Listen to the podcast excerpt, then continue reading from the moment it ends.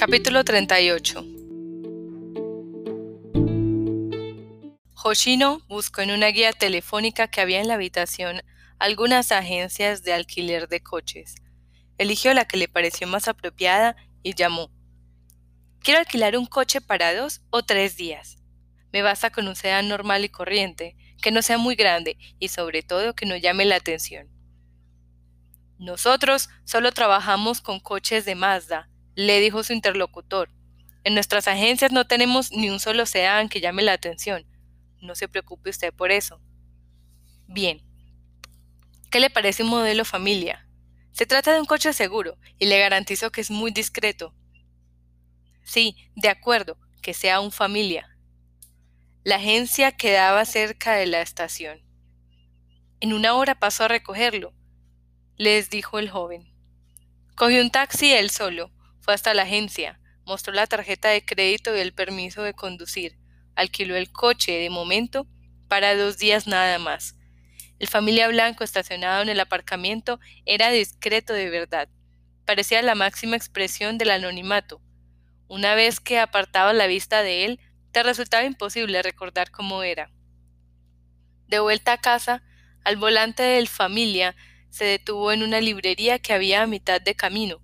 Compró un plano de la ciudad de Takamatsu y un mapa de carreteras de la isla de Shikoku. Cerca de allí descubrió una tienda de discos compactos, así que se acercó para buscar el trío del archiduque, interpretado por el trío del millón de dólares. La sección de música clásica de aquella tienda de discos compactos, al lado mismo de la carretera, no era muy grande. Solo tenían una versión del trío del archiduque y a precio de saldo. Aunque el trío del millón de dólares no era desgraciadamente el que ejecutaba la pieza, el joven adquirió el CD por tres mil yenes. De regreso a casa se encontró a Nakata en la cocina, preparando con mano experta un nimono de daikon aburaji. Un olor exquisito flotaba por el apartamento. Nakata no tenía nada que hacer, así que ha preparado algo para el almuerzo, dijo Nakata. Qué bien, estoy harto de comer por ahí. A mí ya me apetecía un plato casero, sencillo. Uno de esos, vamos, dijo el joven. Ah, abuelo, ya he alquilado el coche, lo he dejado a la puerta. Vamos a necesitarlo enseguida. No, podemos esperar hasta mañana. Hoy quiero hablar un poco más con la piedra. Ah, buena idea. Hablar es bueno, es mucho mejor hablar que no hablar, sea con quien sea o con lo que sea. Yo, sabes, cuando conduzco el camión le hablo mucho al motor. Al escuchar con la oreja bien abierta, me entero de muchas cosas. Sí, Nakata también opina lo mismo. Nakata no puede hablar con los motores, pero cree que hablar es bueno, no importa con quién. Y con la piedra esa, ¿Os habéis llegado a entender? Sí, tengo la impresión de que poco a poco nos vamos comprendiendo. Pues eso es lo principal. Entonces dime, Nakata, ¿crees que la piedra está enfadada o disgustada porque la hayamos traído hasta aquí así por las buenas? No, en absoluto. Nakata diría que a la piedra le da igual el lugar en donde esté. Uf, menos mal, exclamó el joven, aliviado de escucharlo. Solo faltaría que ahora nos cayera encima una desgracia por culpa de la piedra esa. El joven estuvo escuchando hasta el atardecer el trío del archiduque que había comprado. La interpretación no era tan bonita, tan ágil como la del trío del millón de dólares. Era más sobria y sólida, pero no estaba mal. Se sentó en el sofá, aguzó el oído a los ecos del piano y de la cuerda. Aquella bella y profunda melodía se infiltró en su corazón, el exquisito entrelazado de la fuga avivó sus sentidos. Hace una semana quizá no hubiera entendido una mierda de esta música, se dijo el joven. Probablemente ni siquiera se habría molestado en intentarlo. Pero había entrado en una cafetería que había encontrado por casualidad. Se había sentado en un cómodo sofá, se había tomado un buen café, y gracias a ello había aprendido, de manera espontánea, a apreciar esa música. Se trataba de un acontecimiento que tenía una gran significación para él, como si quisiera poner a prueba una capacidad recién adquirida. Escuchó el CD una y otra vez. Aparte del trío del archiduque, contenía un trío de piano del mismo compositor. Se llamaba Trío de los Espíritus. Tampoco esa melodía estaba nada mal, pero el joven prefería el trío del archiduque. Lo encontraba a una mayor profundidad. Mientras tanto, Nakata permanecía sentado en un rincón de la habitación, rezongándole algo a la piedra blanca y redonda. De vez en cuando asentía y se acariciaba la cabeza con la palma de la mano. Nakata y Hoshino se hallaban en la misma habitación, absortos cada uno en una actividad distinta. ¿No te molesta la música para hablar con la piedra? preguntó el joven a Nakata. No, no se preocupe, la música no me molesta. La música es para mí como el viento. Ah, exclamó el joven, como el viento. A las seis, Nakata empezó a preparar la cena. Salmón a la plancha y ensalada. Además, sirvió en platitos diversos ni mono que él mismo había preparado. Hoshino puso la televisión en marcha, estuvo mirando las noticias. Quería comprobar si la investigación del asesinato del distrito de Nakano del que acusaban a Nakata había experimentado algún avance, pero no dijeron ni una sola palabra sobre el suceso el rapto de una niña, las mutuas represalias entre israelíes y palestinos, un accidente de tráfico de grandes proporciones en la región de Shugoku, el robo de coches perpetrado por una banda compuesta por extranjeros, la discriminatoria metedura de pata de un ministro, el despido temporal de obreros de una gran empresa relacionada con la industria de la información. Solo eso, ni una sola noticia alegre. Ambos cenaron, mesa de por medio. Joder, qué bueno, dijo Hoshino admirado. Abuelo, tienes un gran talento, ¿eh? Para esto de la cocina. Muchas gracias. Es la primera vez que alguien come lo que Nakata prepara. No había nadie que pudiera comer contigo, abuelo. Ningún amigo o pariente. No, tenía un gato, pero Nakata y el gato comían cosas muy diferentes. Sí, ya, dijo el joven. En fin, que está muy bueno, sobre todo los nimono. Me alegro mucho de que le guste, señor Hoshino. Como no sabe leer, Nakata hace a veces disparates, y entonces puede salir cualquier cosa rara. Así que Nakata tiene que utilizar siempre los mismos ingredientes y hacer la comida de la misma forma. Si pudiera leer, podría cocinar una variedad mucho mayor de platos. Pero a mí me da lo mismo. Señor Hoshino, dijo Nakata con voz seria, enderezando la espalda. ¿Qué? No saber leer es algo muy duro, ¿entiende? Sí, lo supongo, respondió el joven, pero según las explicaciones del CD, Beethoven era sordo. Beethoven era un gran compositor, y de joven llegó a ser considerado el mejor pianista de Europa. También tenía una merecida reputación como intérprete. Sin embargo, cierto día, a causa de una enfermedad, se quedó sordo. Apenas podía oír. Para un compositor quedarse sordo es algo muy jodido, ¿no te parece? Sí, creo que puedo imaginármelo. Para un compositor no poder oír debe ser como para un cocinero perder el olfato para una rana quedarse sin membrana interdigital, o para un conductor de camiones de largo recorrido que le retiren el permiso de conducir. Cualquier persona vería cómo se vuelve todo negro ante sus ojos. ¿Lo crees? Pero Beethoven no.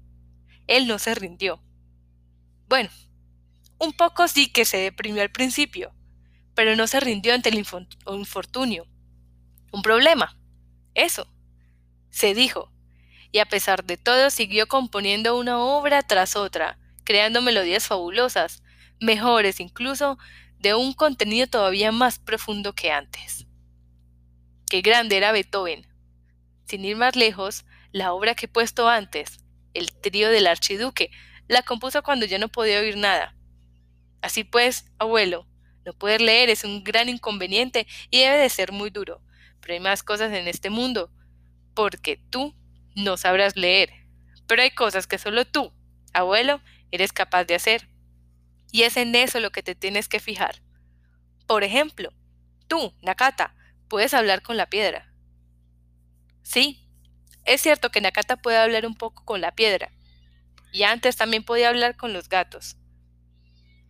Pues esas son cosas que probablemente solo tú sepas hacer.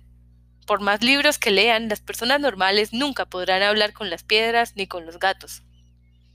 Sí, pero, ¿sabe, señor Hoshino? Últimamente Nakata tiene a menudo un sueño. En el sueño Nakata sabe leer. No sabe qué ha pasado, pero ya puede leer. Y tampoco es tan tonto. Nakata está muy, muy contento. Va a la biblioteca y lee muchos libros. Piensa en lo maravilloso que es poder leer y devora un libro y otro libro. Sin embargo, de repente, la luz se apaga de golpe y la habitación queda a oscuras. Alguien ha apagado la luz. No se ve nada. Ya no puedo leer más. En ese punto me despierto. Aunque solo sea un sueño, saber leer es algo fabuloso. Mira, ¿por dónde? dice el joven. Yo sé leer, pero nunca cojo un libro. Qué mal repartido está el mundo. Señor Hoshino, dice Nakata. ¿Qué? ¿Qué día de la semana es hoy? Sábado. Entonces, mañana será domingo. Bueno, eso sería lo normal. ¿Te importaría conducir ya temprano por la mañana? No. ¿A dónde vamos?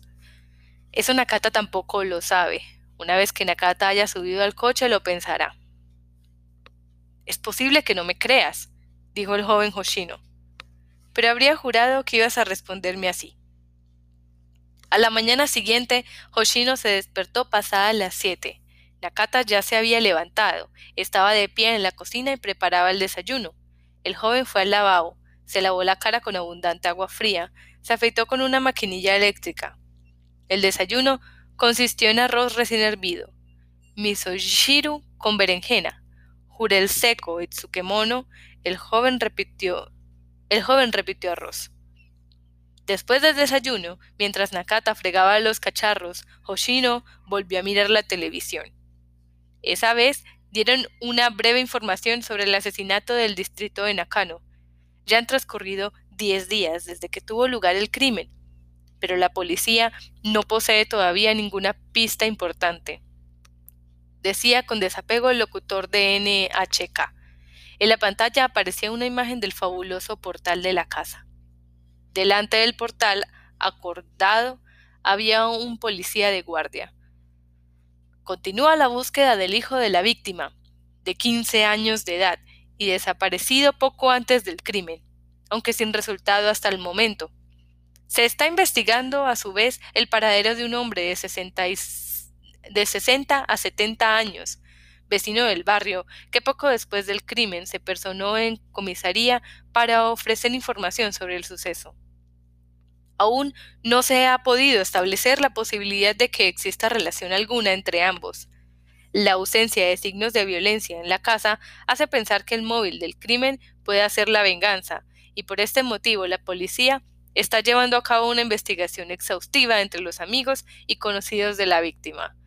Por otra parte, en el Museo Nacional de Arte Moderno de Tokio se efectuará, en homenaje a la contribución del señor Takamura al mundo del arte a lo largo de su vida. ¡Eh, abuelo!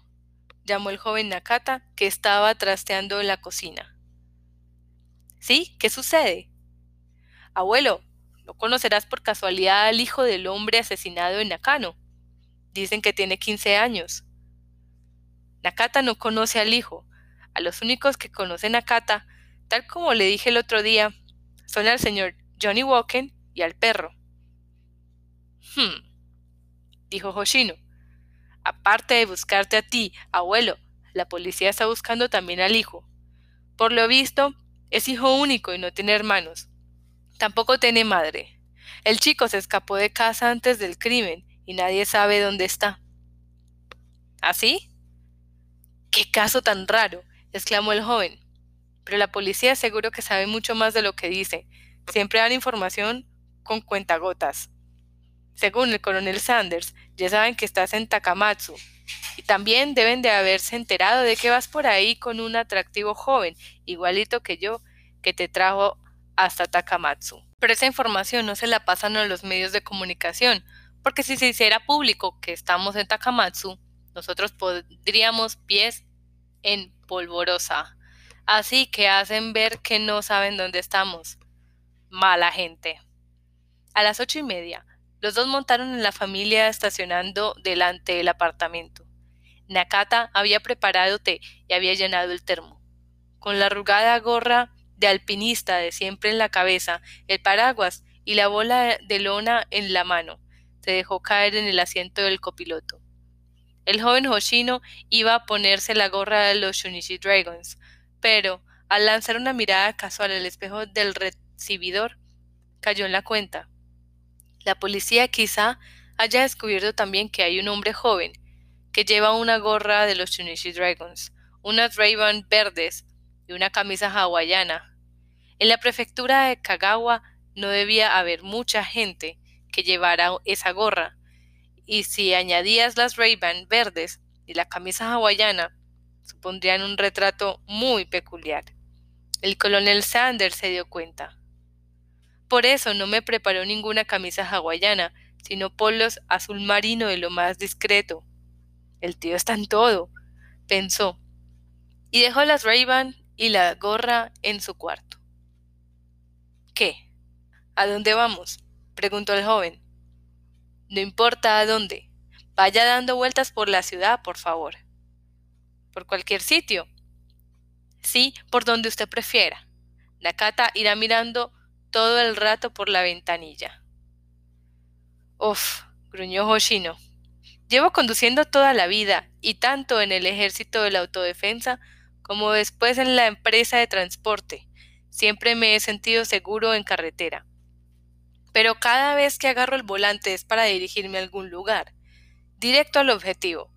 Es mi costumbre. Nunca me habían dicho nada parecido a no importa dónde. Ve a donde quieras. Y es que yo, al oír eso, me siento perdido. Mil perdones.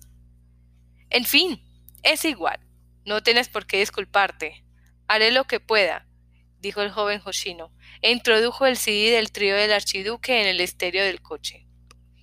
Yo iré dando vueltas por la ciudad, por donde me dé la gana, y tú, abuelo, irás mirando por la ventanilla. ¿Va bien así? Sí, perfecto. Cuando encuentres lo que buscas, pararé el coche, y entonces la historia tomará un rumbo distinto. ¿Va por ahí la cosa? Sí, quizás sea como usted dice, respondió Nakata. Ojalá, dijo el joven Hoshino, y extendió el plano de la ciudad sobre sus rodillas. Los dos empezaron a dar vueltas por la ciudad de Takamatsu. El joven Hoshino iba marcando el plano con el rotulador cuando acababan de recorrer una barriada entera y él se había asegurado de no haberse dejado ni una sola calle, pasaban a la siguiente barriada.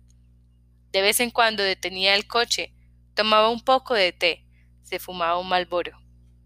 Escuchaba una y otra vez el trío del archiduque. A mediodía entraron en una casa de comidas y pidieron arroz con curry. Takata, ¿podrías decirme qué coño estamos buscando? le preguntó el joven después de la comida. Eso Nakata tampoco lo sabe. Eso lo sabrás cuando lo veas. Hasta que no lo veas, lo sabrás. Sí, exactamente. El joven sacudió la cabeza sin energía. Ya conocía la respuesta de antemano. Solo quería asegurarme. Señor Hoshino. ¿Qué? Es posible que tardemos en encontrarlo. En fin, ¿qué más da? Una vez que te embarcas en algo, pues llegas hasta el final. ¿Vamos a subir a un barco ahora? preguntó Nakata. De momento, no, respondió el joven. A las tres de la tarde entraron en una cafetería y Hoshino se tomó un café. Tras mucho dudar, Nakata pidió leche helada. En aquellos instantes, Hoshino estaba tan exhausto que no tenía ni ganas de abrir la boca. También estaba harto ya del trío del archiduque. cosa que por otro lado no era de extrañar. Conducir sin parar dando vueltas casi por el mismo sitio no iba con su carácter. Era aburrido, no podía correr, debía mantenerse continuamente en guardia. De vez en cuando se cruzaban con un coche de la policía, pero Hoshino hacía todo lo posible para que sus miradas no se encontrasen. También evitaba pasar por delante de las comisarías. Por más discreto que fuera aquel Mazda familia, a la que los vieran demasiadas veces probablemente les pidieran los papeles de identificación. Además, tenía que estar más alerta que de costumbre para no topar con otro coche. Mientras Hoshino conducía estudiando el plano, Nakata miraba hacia afuera sin cambiar de posición, apoyando ambas manos en el borde de la ventanilla, como lo haría un niño o un perro bien adiestrado. Realmente parecía estar buscando algo muy en serio. Casi sin intercambiar ni una palabra, ambos se centraron en su labor respectiva hasta el atardecer. ¿Qué estás buscando? Mientras conducía, el joven prestaba el joven, presa de la desesperación, empezó a cantar una canción de Yosui. Y como no se encontraba en la letra, se la inventó. No, no, todavía no lo encuentras. Pronto la noche caerá. Hoshino de hambre morirá. Gira y gira, todo me da vueltas. A las seis, los dos volvieron al apartamento. Señor Hoshino, mañana continuaremos, dijo Nakata. Ya llevamos recorrida una buena parte de la ciudad. Creo que mañana podremos acabar de ver el resto, dijo el joven Hoshino. Pero hay algo que me gustaría preguntarte. Sí, señor Hoshino, ¿de qué se trata? Pues de que si no encontramos eso en Takamatsu, ¿qué se supone entonces que tendremos que hacer? Nakata se frotó la cabeza con la palma de la mano pues si no lo encontramos en la ciudad de Takamatsu, creo que en este caso debemos buscar dentro de un círculo más amplio. Ya veo, dijo el joven. ¿Y si seguimos sin encontrarlo, qué haremos entonces? Pues, si seguimos sin encontrarlo, creo que tendremos que ampliar el círculo un poco más, dijo Nakata. O sea, que hasta que lo encontremos debemos ir buscando dentro de un territorio cada vez mayor. Uf, ya lo dicen, a la que el perro anda topa con la estaca. Sí, creo que de eso se trata, dijo Nakata. Pero oiga, señor Hoshino, Nakata no lo acaba de entender. ¿Cómo es que si el perro anda, topa con la estaca? A mí me da la sensación de que si el perro ve que hay una estaca delante de él, pues evitará chocar con ella. ¿No cree? Al oírlo, Hoshino torció la cabeza. Pues ahora que lo dices, sí, tienes razón. Nunca había caído. ¿Por qué tendrá que topar el perro con la estaca? Qué extraño, ¿no? En fin, dejémoslo, dijo Hoshino. Cuantas más vueltas le demos, más se complicará el asunto. Olvidémonos ahora del perro y de la estaca. Lo que a mí me gustaría saber es hasta dónde tenemos que llegar, porque con eso de los círculos cada vez más grandes, al final acabaremos en la prefectura de Ejime o en la de Koshi. Pasar al verano y llegar al invierno. Es posible. Pero ¿sabe qué, señor Hoshino? Sea otoño o invierno, Nakata no puede dejar de buscar. Por supuesto, no puedo encontrar con su ayuda indefinidamente. Después Nakata buscará solo. Bueno, eso ya se verá balbució el joven. Pero si la piedra fuese tan amable de darnos alguna información un poco más detallada, de dónde está eso, más o menos. Con que nos diera una idea aproximada bastaría. Lo siento mucho, pero es que la piedra es muy callada. Vaya, con que la piedra es callada. Sí. Por la pinta que tiene ya me lo imaginaba, dijo Hoshino que sería poco habladora y que no se le daría muy bien la natación. En fin, da igual, dejémoslo por hoy. Ahora durmamos largo y tendido y mañana continuaremos buscando.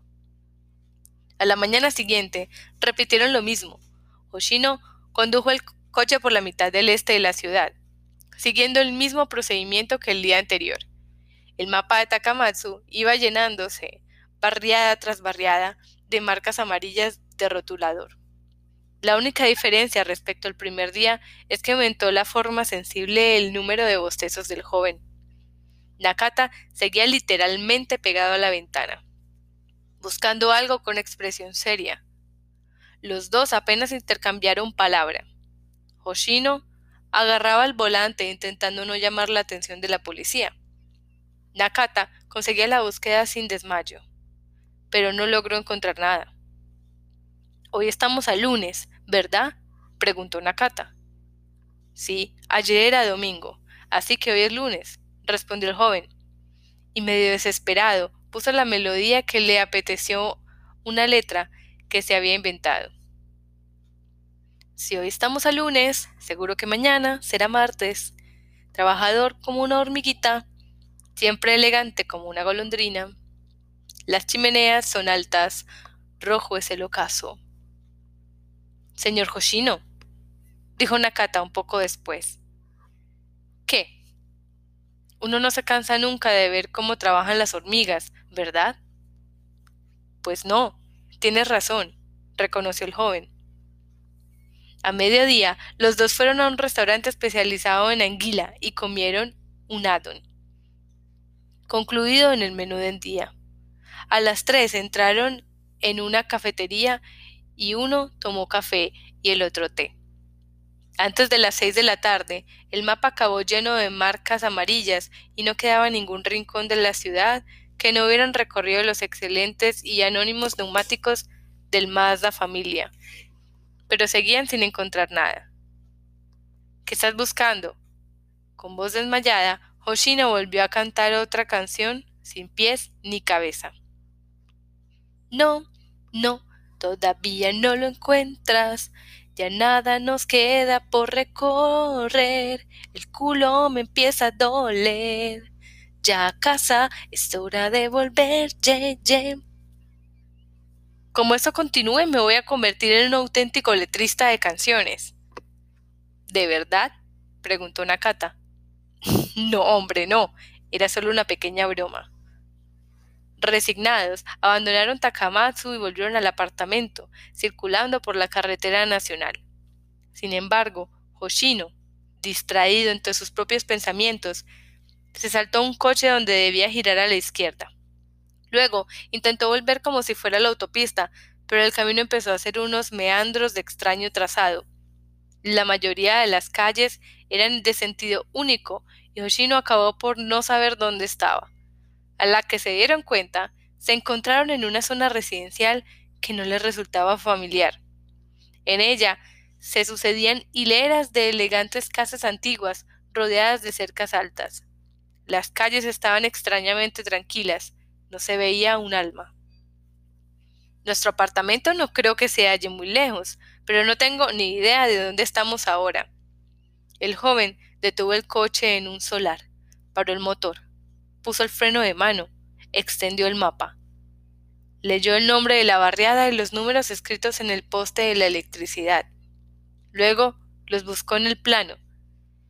Tal vez fuera porque tenía los ojos cansados, pero el caso es que no pudo localizarlos. Señor Hoshino, lo llamó Nakata. ¿Qué? Siento distraer su atención, pero podría decirme qué pone en el letrero que cuelga en aquel portal. Hoshino levantó los ojos del plano, miró hacia donde le enseñaba Nakata. Una cerca alta, un portal de estilo antiguo, un gran letrero de madera que colgaba a un lado del portal. La puerta negra estaba firmemente cerrada. Biblioteca conmemorativa Cómura, leyó el joven. Qué raro. Una biblioteca en un lugar tan tranquilo, tan apartado como este. Nadie diría que es una biblioteca. Parece una mansión. Biblioteca conmemorativa Cómura. Sí, la biblioteca debieron de fundarla en conmemoración de ese tal Cómura. Claro que yo no tengo la menor idea de quién coño era ese tío. Señor Hoshino. ¿Qué? respondió Hoshino mirando todavía el mapa. Es aquí.